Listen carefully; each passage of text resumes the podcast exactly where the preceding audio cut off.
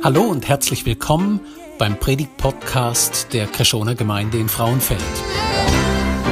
Schön, dass du mit dabei bist. Wir wünschen dir jetzt eine gute Zeit und viel Inspiration für die kommende Woche.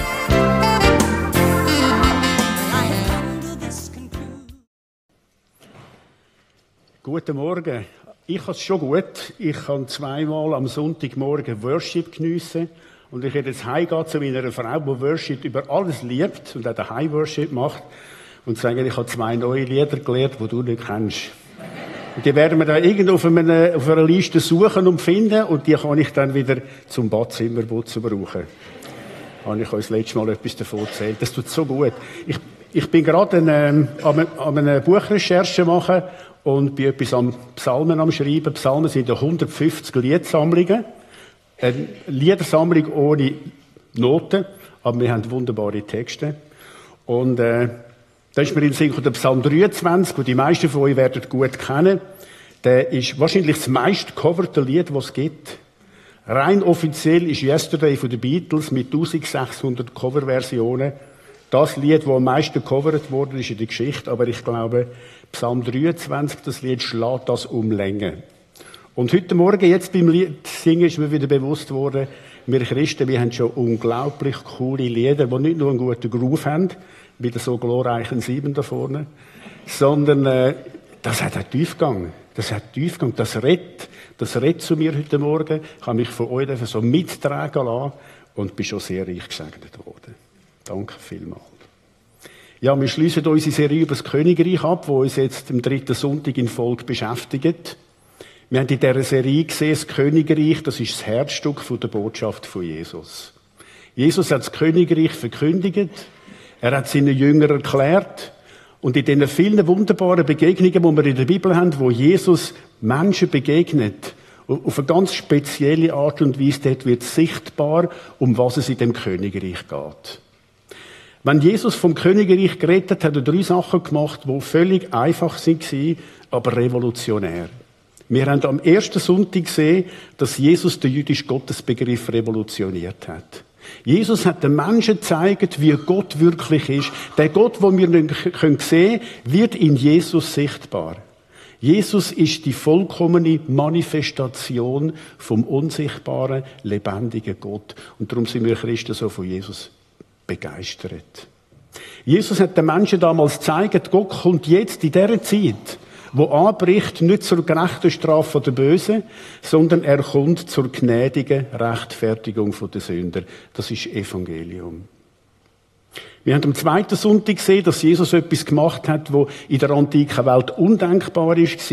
Er hat angefangen, ein Königreich von der Liebe zu bauen, während alle Königreiche von der antiken Welt auf Gewalt gegründet haben.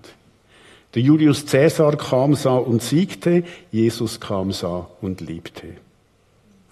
Es ist in der Geschichte immer so gewesen, dass dann, wenn Kille wie Jesus gehandelt hat, auf seine Spuren gegangen ist und radikal geliebt hat wie Jesus, dann ist Kille glaubwürdig gewesen. Dann haben die Menschen verstanden, was Glauben eigentlich will. Und wir sehen das im Römischen Reich, da haben die Leute verwundert auf den kleinen Haufen von Christen geblickt und gesagt, seht, wie sie sich lieben. Heute möchte ich über das dritte reden, was Jesus gemacht hat. Das ist etwas überraschend Einfaches, etwas, wo bis heute chronisch unterschätzt wird. Jesus hat eine Gemeinschaft gegründet. Jesus hat ganz einfach eine Gemeinschaft gegründet. Er hat kein neues Gesetz gebracht. Er hat nicht einen Verhaltenskodex aufgestellt mit 217 Paragraphen. Er hat kein politisches Programm gemacht, und keine Organisation aufgestellt. Jesus gründet eine Gemeinschaft. Er sammelt zwölf Jünger um sich und schweißt sie zu einer Gemeinschaft zusammen, wo nach dem Maßstab vom Königreich lebt. In dieser Gemeinschaft sagt Jesus in der Bergpredigt, die ist eine Stadt auf dem Berg. Ihr sind das Licht der Welt. Das, was damals ganz klein und unscheinbar mit Jesus angefangen hat, das soll in der ganzen Welt leuchten. Und dass wir heute da sind und Gottesdienst feiern, ist eine Auswirkung von dem. Ich bin überzeugt, dass Gemeinschaft total relevant ist für unsere Zeit. Unsere Kultur, ich glaube, das ist uns allen klar, ist sehr stark individualisiert. Jeder für sich. Wir bewegen uns in Internetblasen. Wir sind digitale Nomaden, die durch die ganze Welt reisen. Immer unterwegs, immer etwas Neues. Immer beziehungsloser, immer einsamer. Äußerlich ist vieles gut. Unsere äh, Konsumkultur, die bietet uns sehr viele Annehmlichkeiten. Ein Weihnachtseinkauf in New York, ich habe Freunde, die machen das. Zwei Wochen Südsee zum Schnäppli-Preis, neuester Teil am Black Friday. Das Problem sind nicht die einzelnen Sachen an sich, das Problem ist, dass die nicht zusammenpassen. Die geben kein Leben. Ja. Das Leben wird für immer mehr Menschen in unserer Kultur zur qualvollen Zusammenhangslosigkeit. Es muss uns irgendwie gelingen, das Leben wieder zusammenzubringen. Es muss uns gelingen, Gemeinschaft leben. Ich habe in der letzten Zeit eine tiefe Überzeugung entwickelt, wenn wir Christen im 21. Jahrhundert etwas bewirken wollen, wenn wir der Kultur der Individualisierung, wo jeder für sich ist, eine Kultur der Gemeinschaft entgegensetzen. Ich glaube, dass uns das in den nächsten Jahrzehnten ganz stark wird prägen und auch für jede Kirche entscheidend wird sein, dass das möglich ist. Wir haben am ersten Sonntag einen Grundlagentext gelesen über das Königreich aus dem Markus-Evangelium. Wir werden uns den Text nochmal vor Augen führen. Jesus sagt Folgendes. Markus-Evangelium, Kapitel 1. Jesus ging nach Galiläa, er verkündete das Evangelium Gottes und sprach, die Zeit ist erfüllt, das Reich Gottes ist nahe, kehrt um und glaubt an das Evangelium. Jesus sagt, die Zeit ist erfüllt. Was meint Jesus mit dem? Jesus greift da aufs Alte Testament zurück. Und wenn er das so sagt, denkt er vor allem an die Hoffnung der Propheten. Propheten im Alten Testament haben eine Zeit vorausgesehen, wo der Messias kommt und mit ihm das Königreich. Die haben eine Revolution gesehen, die nicht nur ein paar Seelen verändert, sondern in der ganzen Welt leuchtet wie eine Stadt auf dem Berg. Im Judentum zur Zeit von Jesus haben alle auf den Anbruch von dem Reich gewartet. Und jetzt kommt Jesus und sagt, die Zeit ist erfüllt. Die Hoffnung der Propheten erfüllt sich. Ich habe Folgendes vor. Wir werfen zuerst einen Blick ins Alte Testament. Wir schauen die Hoffnung der Propheten an. Propheten, die im Geist das Königreich haben gesehen, eine Revolution haben gesehen. Und dann schauen wir, wie sich die Vision in der Jüngergemeinschaft um Jesus verwirklichen tut. Und dann, wenn wir daraus eine Sicht gewinnen für Chile heute, die relevant ist. Chile, die fängt nicht erst mit Apostelgeschichte 2 an. Chile fängt früher an. Die fängt bei Jesus an. Die fängt bei diesen zwölf Männern an und den Leuten, die Jesus um sich gesammelt hat. Es wird heute ein bisschen anspruchsvoller sein als die letzten beiden Sonntage. Ich möchte euch Stoff geben zum Mitdenken. Ich werde ab und zu einfach aber ein Statement platzieren und stehen lassen. Ihr habt so wunderbare Leaflets mit ganz viel Text. Wenn ihr den Faden verliert, kurz abschalten, wieder einhängen und denken, ich habe ein heißes Leaflet, ich habe nichts verpasst. Wenn die Propheten vom Königreich geredet haben, dann haben sie von einer friedlichen und gerechten Welt geredet. Der Prophet Jesaja hat gesagt, es kommt eine Zeit, da werden die Leute aus Sicheln, äh, aus Schwertern Sicheln machen. Es wird keinen Krieg mehr geben. Jesaja Kapitel 2. Er hat gesagt, es kommt einmal ein Königreich, wo Frieden und Gerechtigkeit wird bedeuten in der ganzen Welt. Jesaja Kapitel 9. Er hat gesagt, Finden werden miteinander versöhnt werden und sie werden zusammen zu Gottes Erleben. Jesaja Kapitel 19. Und jetzt kommt Jesus und er verwirklicht die Vision vom Jesaja, indem er etwas ganz Einfaches macht. Er gründet eine Gemeinschaft, weil irgendwo muss es ja anfangen. Manchmal haben wir den Eindruck, die Welt würde sich verändern, wenn irgendetwas Grosses passiert. Aber ich sage immer, der Weltfrieden fängt in der Wäschküche an. Ich bin bei uns in unserem Blog für die Wäschküche zuständig und für Stegenhaus. Und ich kann euch sagen, es ist der beständige Kampf um den Weltfrieden in der Wäschküche. Und wenn wir das nicht schaffen, wenn wir das nicht schaffen, nützen alle Konzepte nicht. Ja? Das fängt im Kleinen an und genau das macht Jesus. Er fängt im Kleinen an, er gründet eine Gemeinschaft und dort fängt etwas an das eine neue Qualität ist.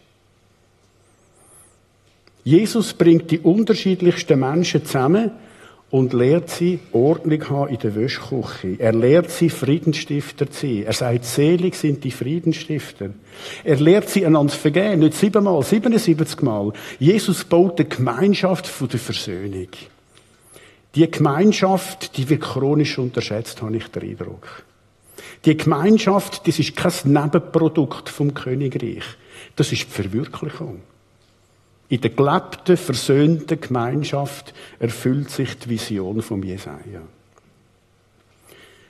Jesus hat eine unglaublich gemischte Truppe angeführt.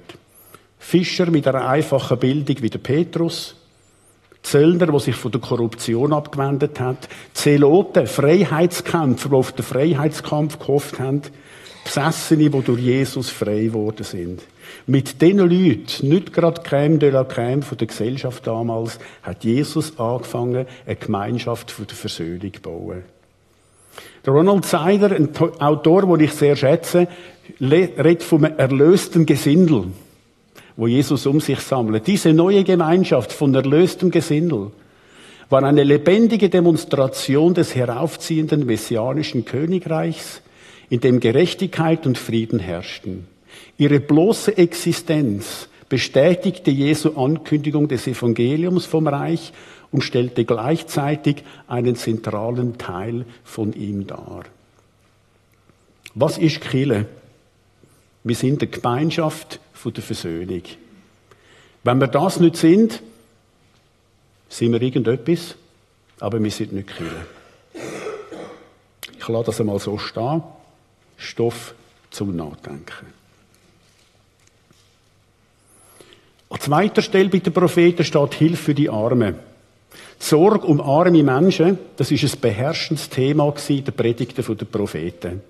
Sie haben die Reichen für ihre exzessive Reichtum angeklagt und dafür, dass sie die Armen ausbeutet haben. Vor allem der Prophet Amos hat das beschäftigt. Auch der Jesaja und auch der Prophet Jeremia. Die Überwindung von Armut ist eines der dominanten Themen im Alten Testament, auch im Gesetz von Mose. Und jetzt kommt Jesus und nimmt sich der Armen an. Zu ihnen gehören die Leprakranken, die als Ausgestoßene am Rand der Gesellschaft leben, in bitterster Armut. Jesus hat sie angelangt. Jesus hat gezeigt, was es heißt, Menschen zu lieben, ganz besonders die Armen, die haben nichts. Wo Jesus an einem Fest vom reichen Gastgeber war, hat er Party crashed und hat doch tatsächlich vor allen Leuten zum Gastgeber Folgendes gesagt. Wenn du mittags oder abends ein Essen gibst, so lade nicht deine Freunde oder deine Brüder, deine Verwandten oder reiche Nachbarn ein. Wenn du ein Essen gibst, dann lade Arme, Krüppel, Lahme und Blinde ein. Würde dir so einmal einmal eine Gelegenheit geben für eine Tischrede an eurem Fest? Bin nicht ganz sicher. Jesus ist, das ist Originalton Jesus, oder? Jesus, der radikal liebt. Jesus, der etwas Neues bringen dass die Leute überlegen und nachdenken und umkehren. Jesus bringt eine neue Sicht vom Menschen ein. Eine Sicht, die es im Judentum nicht gegeben hat und die die ganze antike Welt auch nicht kennt hat. In der antiken Welt sind Menschen, die von der gesellschaftlichen Norm abgewichen haben, ähm, verachtet worden. Kleinwüchsige und Krüppel hat man als Ferkel bezeichnet. Jesus sieht die Menschen völlig anders. Völlig anders. Für ihn sind die Armen und Abnormen ein unverzichtbarer Teil von der Wertegemeinschaft Mensch. Niemand hat die ganze Geschichte hat das deutlicher zum Ausdruck gebracht als Jesus. Mit Jesus fängt eine neue Menschheit an. Es fängt genau die Menschheit an, wo die Propheten im Geist gesehen haben.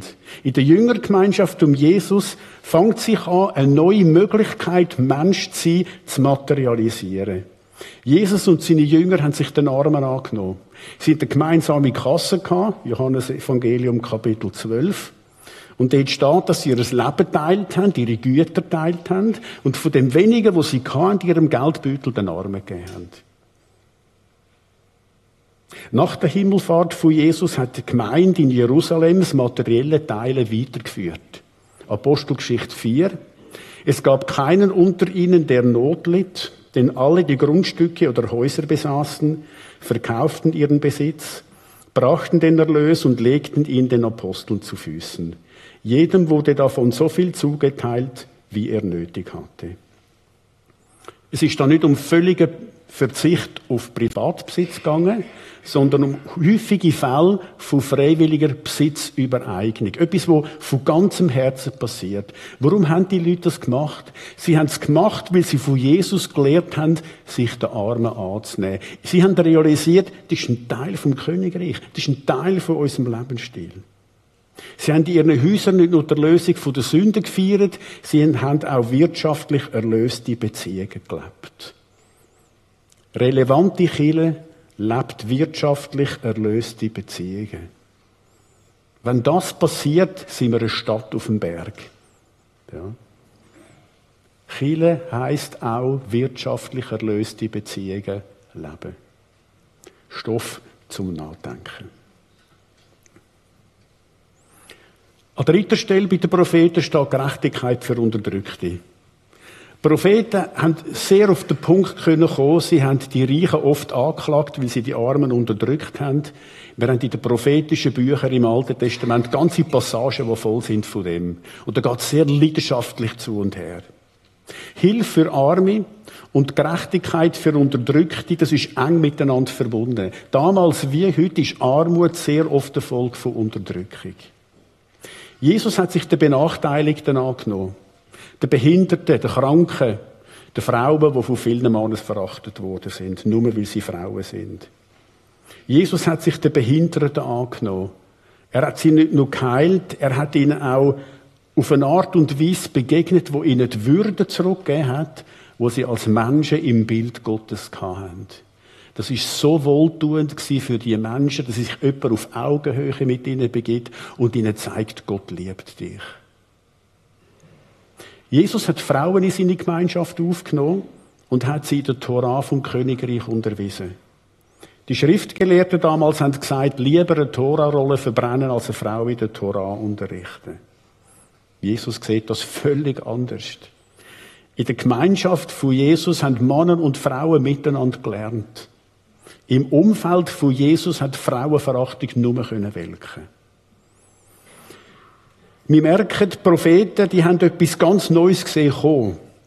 Die haben eine neue Art Mensch zu sein gesehen. Die haben eine neue Art von zwischenmenschlichen Beziehungen gesehen. Die haben im Geist das Königreich erblickt, was es gar nicht gegeben hat, was völlig undenkbar war. Die Botschaft den Evangelien ist, in der Person von Jesus Christus bricht genau das Königreich an. Die Zeit ist erfüllt. Jetzt passiert's. Mit Jesus, mit seinem Leben, mit seinem Dienen, mit seinem Sterben und Auferstehen erfüllt sich die Hoffnung der Propheten. Jesus hat die Gemeinschaft, die er um sich bildet hat, als eine Alternative verstanden zu der Herrschaftsstruktur der Welt. Das wird in einem grundsätzlichen Wort von Jesus deutlich, wo er die Jünger privat unterweist. Er hat ihnen Folgendes gesagt, Matthäus Evangelium Kapitel 20. Ihr wisst, dass die Herrscher ihre Völker unterdrücken und die Mächtigen ihre Macht über die Menschen missbrauchen. Das ist die Analyse von Jesus. Messerscharf. Rom und seine Helfeshelfer für die jüdische Oberschicht repräsentieren nichts als Unterdrückung und Ausbeutung. Bei euch soll es nicht so sein, sondern wer bei euch groß sein will, der soll euer Diener sein. Und wer bei euch der Erste sein will, soll euer Diener sein. Jesus entwickelt da mit dem Wort vor den Augen von seinen verdutzten Schülern, ein Jünger ist ja nichts anderes als ein Schüler, ein Gegenmodell zu der Welt. Jesus schafft in seiner Person eine Gegenkultur. In dieser neuen Kultur sind Ausbeutung und Unterdrückung durch gegenseitiges Dienen abgeschafft. Wer bei euch groß sein will, der soll euer Diener sein. Jesus lehrt uns da etwas ganz Wichtiges über Kille. Kille ist keine Insel. Kille ist kein Rückzugsraum aus einer bösen Welt, wo uns nichts mehr angeht. Als Nachfolger von Jesus leben wir zumindest in der Welt nach dem Maßstab vom Königreich. Als Kirche haben wir die Aufgabe, das Evangelium zu verkündigen und zu verkörpern. Die beiden Sachen müssen unbedingt zusammengehen. Der visionäre Dreiklang der Propheten, der muss unter uns sichtbar werden, wenn wir relevant sein wollen. Sich den Armen annehmen, versöhnte Beziehungen leben, lieben, vergeben, Frieden stiften, eine Stadt auf dem Berg sein. So stellt sich Jesus sein Königreich vor. Die antike Welt hat die Art von Gemeinschaft, wo Jesus nicht nur propagiert hat, sondern eben auch gelebt hat, nicht kennt. Die ist sogar völlig undenkbar gewesen. Jesus hat eine gesellschaftliche Revolution auf den Weg gebracht. In einem von seinen Gleichnissen beschreibt er die Revolution so. Mit dem Himmelreich, das ist das Königreich gemeint, ist es wie mit einem Senfkorn, das ein Mann auf seinen Acker säte. Es ist das kleinste von allen Samenkörnern. Sobald es aber hochgewachsen ist, ist es größer als die anderen Gewächse und wird zu einem Baum, so dass die Vögel des Himmels kommen und in seinen Zweigen nisten. Jesus ist gekommen und hat eine Senfkornrevolution gestartet. Es hat ganz, ganz klein angefangen. Zwölf Jünger nicht unbedingt die besten Kandidaten zum eine Revolution starten. Die haben zuerst einmal lernen, miteinander auszukommen. Jesus baut eine Alternativgemeinschaft auf. Und in dieser Alternativgemeinschaft sind Menschen, die Bergpredigt, Magna Carta vom Königreich im Herzen tragen und danach leben die sagen, ja, ich will so leben. Und ich brauche den Heiligen Geist, dass ich so leben kann.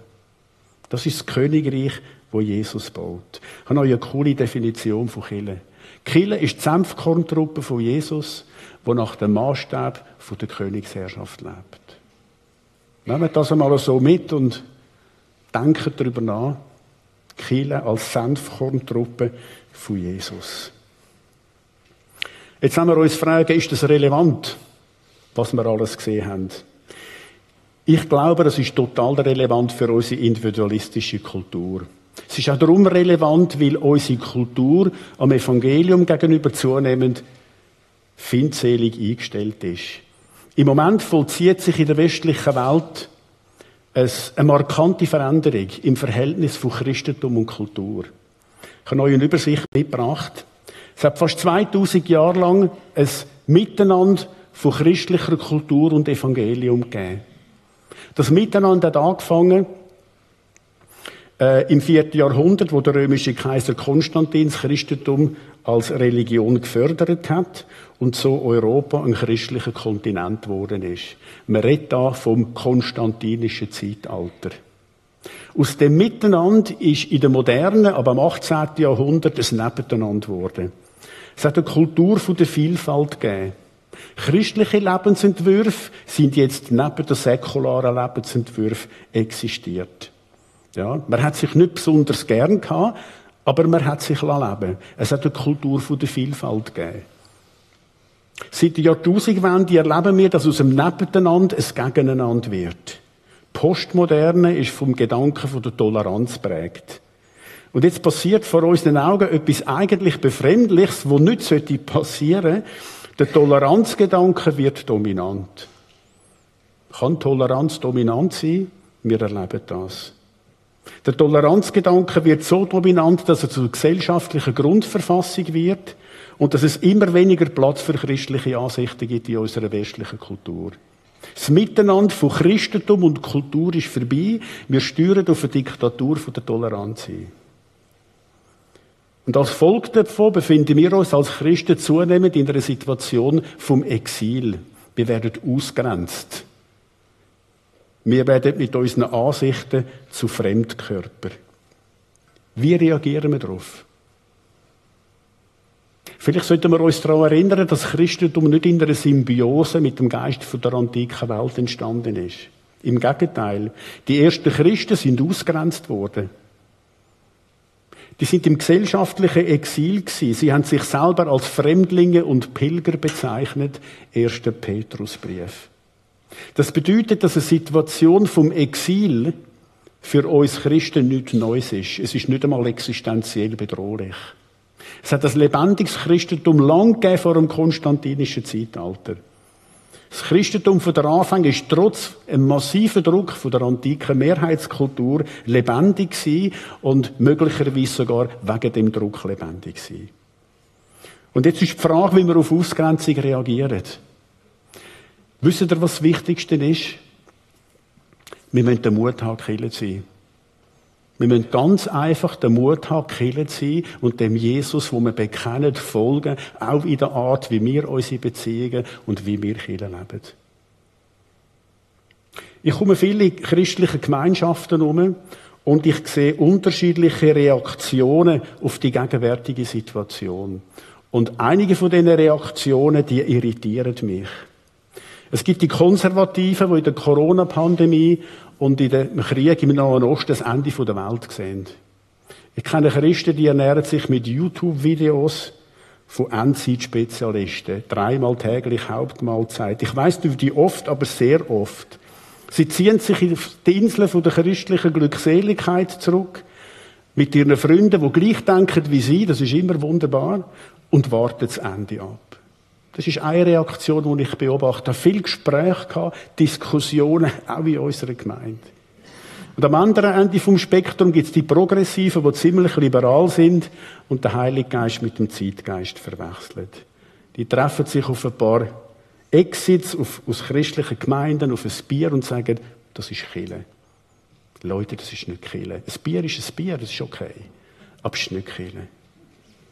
Und dazwischen stelle ich fest, es gibt eine zunehmende Zahl von Unentschlossenen, die es vorziehen, am Sonntagmorgen Predigten im Internet zu hören. Liebe Leute am Livestream, ich rede nicht von denen, die aus gesundheitlichen Gründen oder aus anderen nachvollziehbaren Gründen daheim sind und mit uns Teil von dem Gottesdienst sind. Die Gründe gibt es, ist ganz klar. Ich rede von denen, die einfach zu bequem sind. Schlicht zu bequem. Füße auf, Erdnüsse knabbern, einen Gottesdienst konsumieren. Leute, das ist nicht killen. Das hat nichts zu tun mit dem Königreich, wo Jesus gebracht hat. All diese Formen von Glauben, die sind auf eine subtile Art vom individualistischen Zeitgeist prägt. Ich wundere mich tatsächlich, dass das, was schlimmste Verfolgung in 2000 Jahren nicht standgebracht hat, Digitalisierung im Handumdrehen schafft, dass Christen darauf verzichten, sich zu versammeln und gemeinsam anzubeten. Ich sehe das in vielen Gemeinden, ich sehe das in unserer eigenen Gemeinde. Und wir haben existenzielle Nöte wegen dem. Das tut furchtbar weh. Das tut furchtbar weh.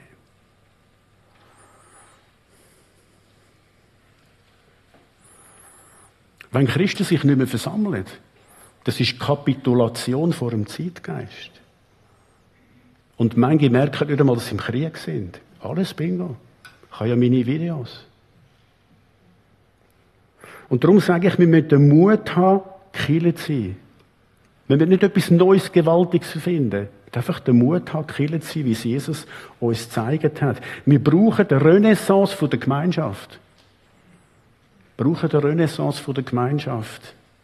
Wenn wir in der Welt etwas bewirken als Christen, müssen wir der Kultur der Individualisierung, eine Kultur der Gemeinschaft entgegensetzen. Das ist meine Message heute. Ja, ich sehe am Sonntagmorgen bei euch, bis der dritte Sonntag in Folge da, ich sehe viele Leute im ersten Gottesdienst, im zweiten Gottesdienst. Und das tut so gut. Das tut so gut, ist so toll, dass ihr da seid. Vielleicht hätte ich euch gar nicht so ins Gewissen reden Ja. Ist niemand gemeint, aber wer meint, dass er gemeint ist, der ist gemeint. es tut gut für mich, Teil zu sein von dem. Ja. Ich bin jetzt unglaublich gesegnet worden, in diesen drei Mal. Sechsmal Gottesdienst feiern in drei Wochen, so intensiv habe ich so nicht. Ja. Und ihr habt mir etwas gegeben, weil ihr da kommt. Und weil ihr sagt, wir wollen Killer sein. Und ich möchte euch sagen, macht weiter, bleibt dabei, feiert miteinander, brüllt miteinander. Vergebt einander. Essen miteinander. Wegen Weinen züchten Tomaten miteinander, wenn es wieder wärmer wird. Aber macht etwas miteinander. Lebt die Gemeinschaft, wo Jesus uns vorgelebt hat. Das ist etwas unglaublich Kraftvolles. Wie dann wird Evangelium sichtbar. Dann sieht man, um was es in dem Glauben überhaupt geht. Bleibt dabei, macht das. So, ich darf die Band auf die Bühne bitten. Jesus sagt, ihr seid das Licht der Welt. Jesus möchte, dass das Königreich in der ganzen Welt leuchtet. Es war für mich ein Vorrecht, ein Vorrecht gewesen, diese drei Sonntag mit euch zusammen anzubeten. Und wir werden jetzt beim nächsten Lied das Königreich feiern und sagen, es ist so gut da zu sein und unserem König Jesus zuzusingen. Ich lade noch ein, dass wir aufstehen und einfach eine kräftige Antwort geben und danke euch nochmal, dass ihr verteilt seid an diesen drei Sündig. Vielleicht irgendwann wieder einmal. Herzlichen Dank.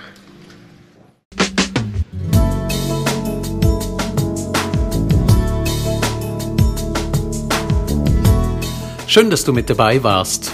Wir hoffen, du konntest durch diese Predigt profitieren. Weitere Infos zu unserer Gemeinde findest du auf unserer Webseite unter Krishona, das schreibt sich mit ch, frauenfeld.ch. Wenn du uns eine Nachricht schicken willst, dann schick uns doch einfach eine E-Mail auf die Adresse info at krishona-frauenfeld.ch.